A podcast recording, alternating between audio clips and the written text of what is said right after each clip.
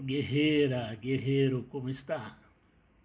Fazendo tudo o que se propõe a fazer de boa vontade, desde a mais corriqueira tarefa até o mais complicado trabalho?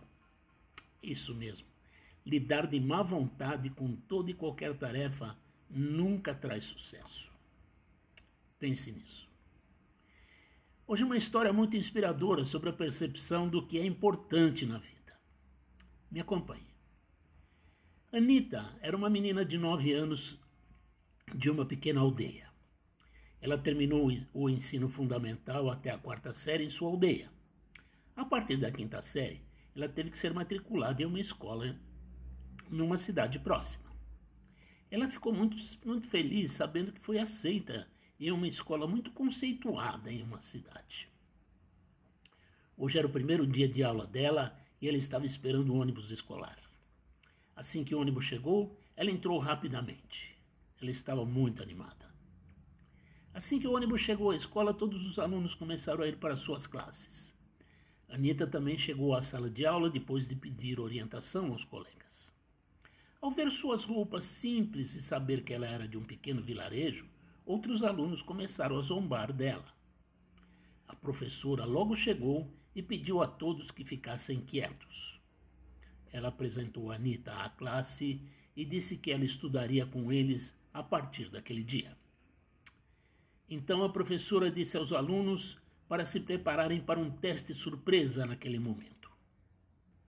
Ela disse a todos para escrever sobre as sete maravilhas do mundo. Todos começaram a escrever a resposta rapidamente. Anita começou a escrever a resposta lentamente. Quando todos, exceto Anita, enviaram suas respostas, a professora veio até ela e perguntou: O que aconteceu, querida?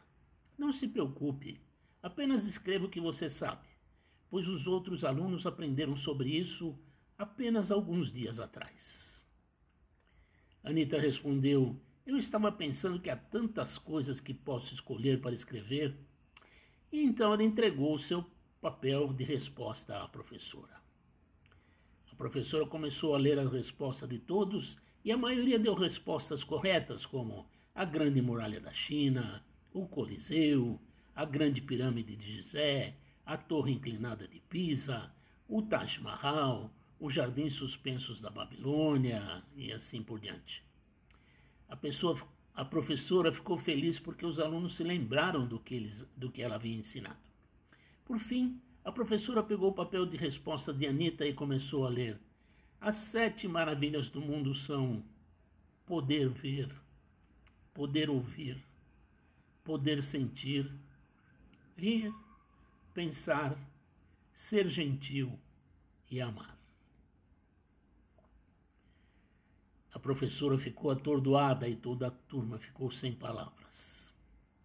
Uma menina de um pequeno vilarejo os lembrou dos presentes preciosos que Deus nos deu e que são realmente uma maravilha.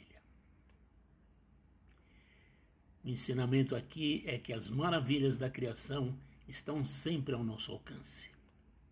Devemos ver e valorizar todas as belezas que estão à nossa volta, sem que muitas vezes as percebamos. Basta desviar o olhar para encontrar uma inspiração.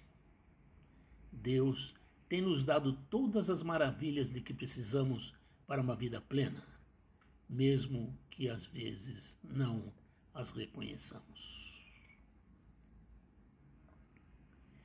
Agradeço mais uma vez de coração a sua companhia. Que você possa ter uma semana abençoada em todos os sentidos. Valeu!